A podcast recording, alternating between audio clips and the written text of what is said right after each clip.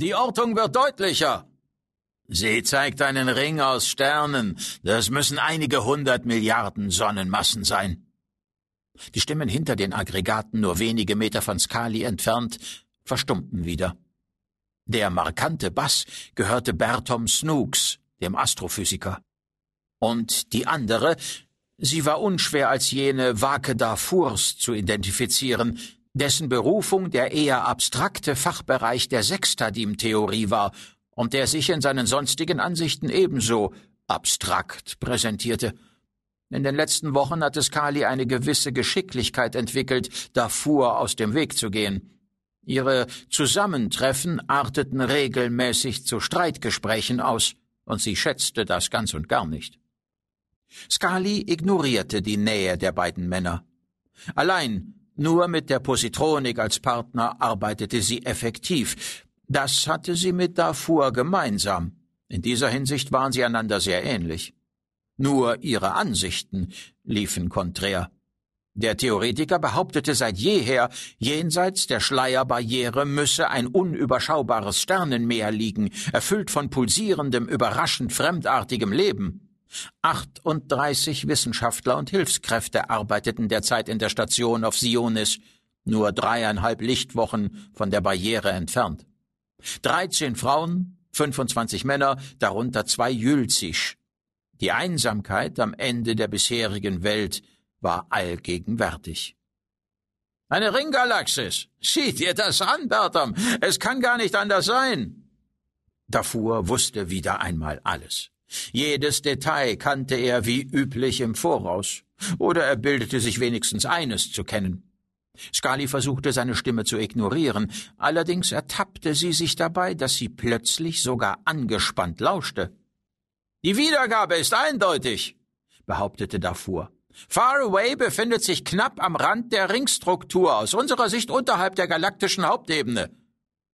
Die Positronik blendete Falschfarben ein, um die räumliche Darstellung zu verbessern. Offenbar bereitet die Unterscheidung zwischen dem Ring als solchem und einzelnen Hintergrundobjekten noch Schwierigkeiten, sagte Snooks in seinem sonoren Tonfall. Ich vermute, dass viele bisherige Messungen Fehler aufweisen. Mag sein, dass die Barriere zwar zusammenbricht, aber noch nicht in jeder Hinsicht durchlässig ist. Dadurch werden die Ortungen beeinflusst. Materie kann womöglich erst später passieren. Trotzdem werden wir die Position von Faraway bald berechnen können.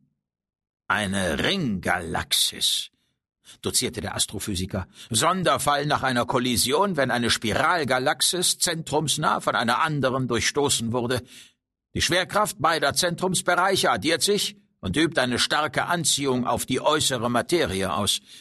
Sobald sich der Eindringling nach der Kollision ausreichend weit entfernt hat, erlischt die zum Mittelpunkt hingerichtete zusätzliche Kraft. Doch alle beschleunigten Masseanteile Sonnensysteme, Nebel, Wolken sind für ihre bisherigen Umlaufbahnen zu schnell geworden. Zwangsläufige Folge ist eine nach außen gerichtete Verdichtungswelle. Konalskali kaute auf ihrer Unterlippe. Ein Ring aus Sternen, also irgendwo im All.